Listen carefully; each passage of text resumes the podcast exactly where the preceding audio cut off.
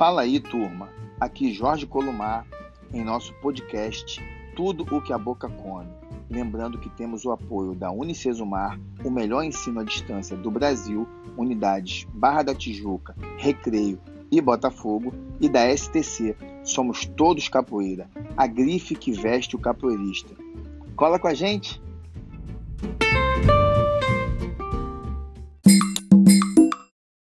Vamos bater um papo com o mestre Gato da Senzala, um dos grandes divulgadores da capoeira no Brasil e no exterior.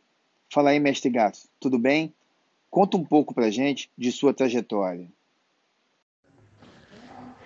Meu nome é Fernando Campelo Cavalcante Albuquerque, conhecido na capoeira como Mestre Gato.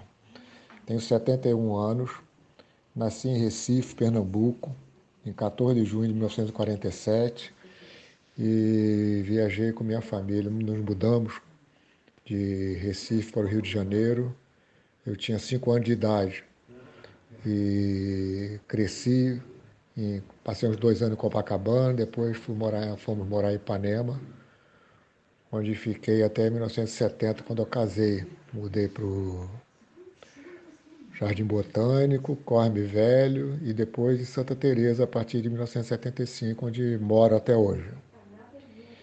Meu na época, quando eu tinha uns 16 anos, eu estava muito estava interessado assim, em capoeira através de leituras do, do livro de Jorge Amado, nas histórias do, sobre o Madame Satã, lá na capoeira do, do Capoeirado do Rio de Janeiro, que é sempre enfrentando a polícia, o valente, né? Então isso me, me atraía. E então uma vez eu estava na festa na casa de um amigo meu, Paulo Flores, e saiu uma confusão lá na festa. Ele desceu, era na casa dele, aliás, a festinha, no apartamento lá dele. Ele desceu e foi discutir lá com, o cara lá da festa, lá na rua. Aí o pessoal desceu também, aí saiu aquela confusão assim, e o cara veio para cima do Paulo, o Paulo deu um golpe de capoeira nele, derrubou ele. Então eu fiquei encantado com aquilo, perguntei para o Paulo, que já era meu amigo, né? Ele falou, não, é que eu Passei uns dois meses lá em Salvador, junto com meu irmão Rafael e o Gilberto. E a gente voltou, treinamos lá na academia do Mestre Bimba. E agora estamos organizando um, um treininho aqui no terraço. E aí, a partir daí, eu comecei a, a frequentar a casa do Paulo Flores Rafael Flores. E Paulo começou a me ensinar. Né? Então eram tudo assim, os meninos, 16 anos, assim. E então comecei a me interessar por capoeira, comecei a, a ir também a, em outras rodas. Aí tinha um amigo meu, um colega meu de, no colégio, no Rio de Janeiro, estudava à noite nessa época, que era também um formado lá do Mestre Bimba, e a gente começou a dar uns treinos também. E eu comecei a ir numa roda, aí fui numa roda lá do, do, do mestre Arthur Emídio e e a partir daí comecei a, a treinar muito, muito firme a capoeira. E aquele grupinho do, do os meninos que ficaram lá treinando foram se estruturando, né? Uns, uns dois anos depois, é, 63, é, em 64, o, o Paulo, que tinha treinado defesa pessoal na academia do, do, do mestre Valdo Santana, que era irmão do Valdemar Santana, ele, o, o Valdo também era, tinha sido capoeirista, era um capoeirista, e ele chamava a gente para fazer alguma exibição. Eu e Paulo, Rafael, a gente e, e, os meninos que treinavam lá no terraço, a gente ia lá, fazia exibição, tu, fazia, tocava um, eu, o Valdo tocava um berimbau, e a gente jogava, tudo, e aí tinha umas exibições, o Valdo chamava a gente. E uma vez teve o Berimbau de Prata, que o Valdo foi convidado para participar, e chamou eu e Paulo para representar a academia dele. E nós tiramos terceiro lugar. Então essa coisa foi dando uma força, né? Em 65 o, veio o show Vem Camará, trazido pelo mestre acordeon, que tinha os capoeiristas do lado do mestre Bimba, tinha um filho do mestre do mestre Gato também.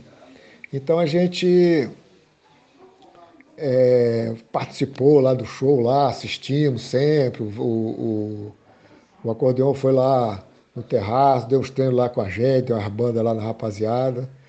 Então fomos, foi, foi melhorando cada vez mais, né?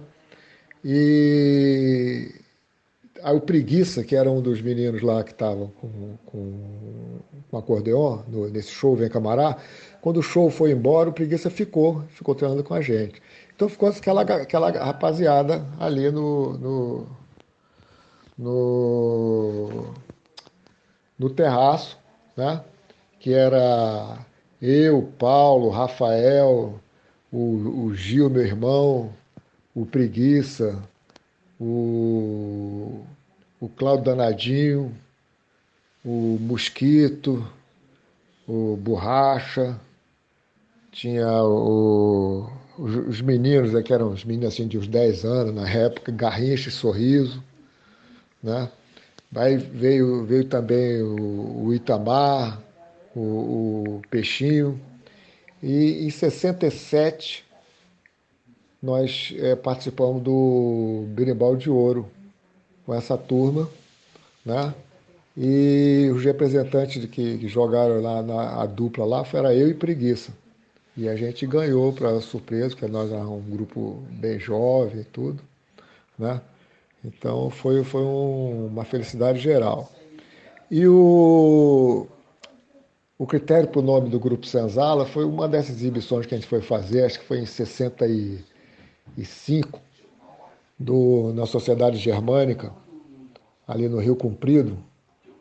E o Paulo, nós estávamos discutindo como é que a gente ia fazer a, a a exibição e o Paulo então sugeriu o nome Senzala. Aí ficou aquele nome, Grupo Senzala. Informalmente, aí foi formalmente registrado até em 67 para participar do, do Berimbau de Ouro, no, organizado pelo Clube dos Amigos do Folclore. Né? Então foi, foi essa uma sensação do, da mais importante foi essa sensação de receber o berimbau de ouro. Né? É... O... Se eu, na minha trajetória de capoeira, se eu voltar algum momento faria diferente, acho que não. Acho que foi, foi uma coisa natural e não, não alteraria de forma alguma. A minha rotina como cidadão, eu, eu, na verdade, eu trabalho desde os 15 anos. Aos 16 anos que a gente começou a treinar capoeira, eu continuava trabalhando, estudando. Né? Estudava à noite no Colégio Rio de Janeiro, depois entrei lá na universidade em, em 66. E, e eu continuava dando aula de capoeira e estudava. Me lembro que em 66 68, 69, comecei a dar aula à noite numa, na Faculdade Souza Marques de, de matemática, continuava dando aula de capoeira e a vida toda foi, foi dessa forma. Alguns momentos eu parei de dar aula por causa do, das viagens a trabalho e tudo, mas sempre treinando e onde eu, eu, eu viajava eu, eu, eu, tentava entrar em contato com outros capoeiristas e, e foi assim um, um crescimento. Em, 60, em 1989, eu, eu fui fazer um mestrado em engenharia na, no Reino Unido, em Newcastle, e comecei a dar aula ali em Harlow, no, na periferia ali de Londres, norte de Londres, e foi o, o primeiro, digamos, o, o grupo Senzala da, da Grã-Bretanha. Comecei ali, em 89, fizemos o primeiro batizado em 90, e a partir daí eu fiquei sempre indo para a Europa todo ano para organizar esses batizados e participar de alguns festivais, né? Em, em, no, no, no, nos outros países lá na Europa. E meu filho Pedro, que se mudou para o Reino Unido em 2000, começou a fazer um trabalho lá também. Em 2011 ele foi formado mestre, um corda vermelha, né? E está desenvolvendo um trabalho interessante também. Então a gente está tá sempre crescendo, amadurecendo e, e, e participando aí da, da, da capoeiragem, né? O, o primeiro capoeirando foi em, em 94. A, gente aproveitou até a ideia da presença do João Pequeno, que o mestre boneco do Capoeira Brasil tinha trazido para o Rio de Janeiro, e a gente levou lá para Ubatuba. O, eu sempre um contato muito grande com o Suassuna. Aí resolvemos, naquela época, de fazer aquele, aquele encontro. Depois evoluiu para outros encontros que a gente começou a fazer lá em Arraial do Cabo, depois na Bahia do Capoeirando. Né?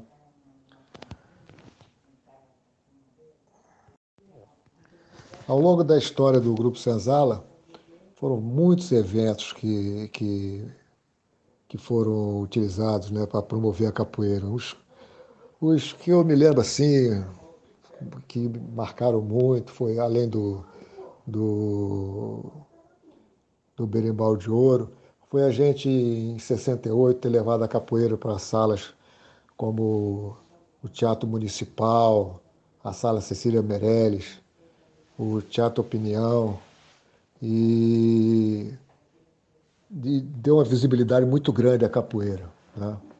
Depois aqui na, no, lá na, no Reino Unido, o, participei do Budosai, que eram os melhores, os melhores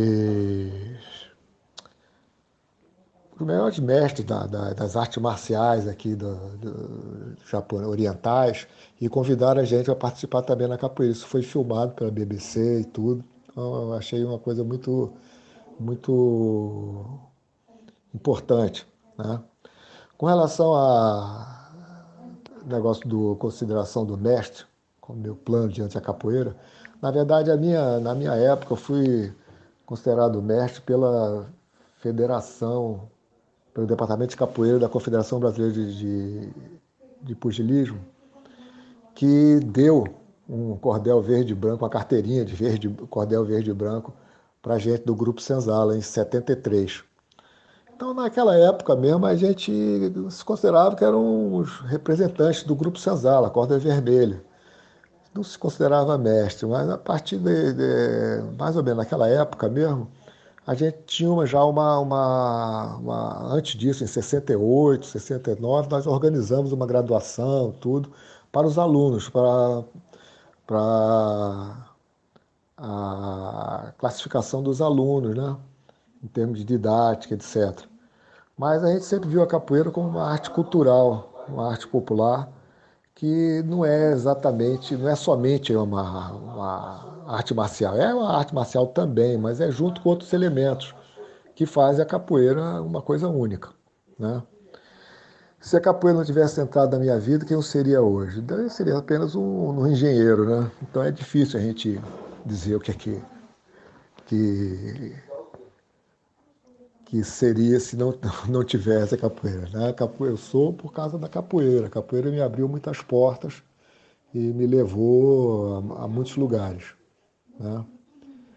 Se eu pudesse homenagear um mestre, qual seria? Porque hoje o mestre que, que eu muito ligado a mim, que partiu já em 2011, foi o mestre Peixinho, que fez um trabalho muito importante dentro do Grupo Senzala e deixou um legado muito importante. Né? Então, seria uma pessoa que, que homenagearia. Né? Ah, como eu gostaria de ser lembrado pela minha geração, a mensagem que eu deixaria para os novos praticantes de capoeira é, é participar da capoeira, tentar é, conhecer e sentir a capoeira. Importante na capoeira, eu acho, que é o sentimento, é você estar ali na roda, vivenciar e, e se entregar, jogar sem, sem é, tirar da cabeça qualquer outro pensamento e deixar, deixar ser tomado pelo ritmo, pela, pela, pela energia que tem ali, né? pela brincadeira, a disputa, a, a, a balandragem, né? tudo isso que faz parte da capoeira, se você deixar ser tomado por isso. Né?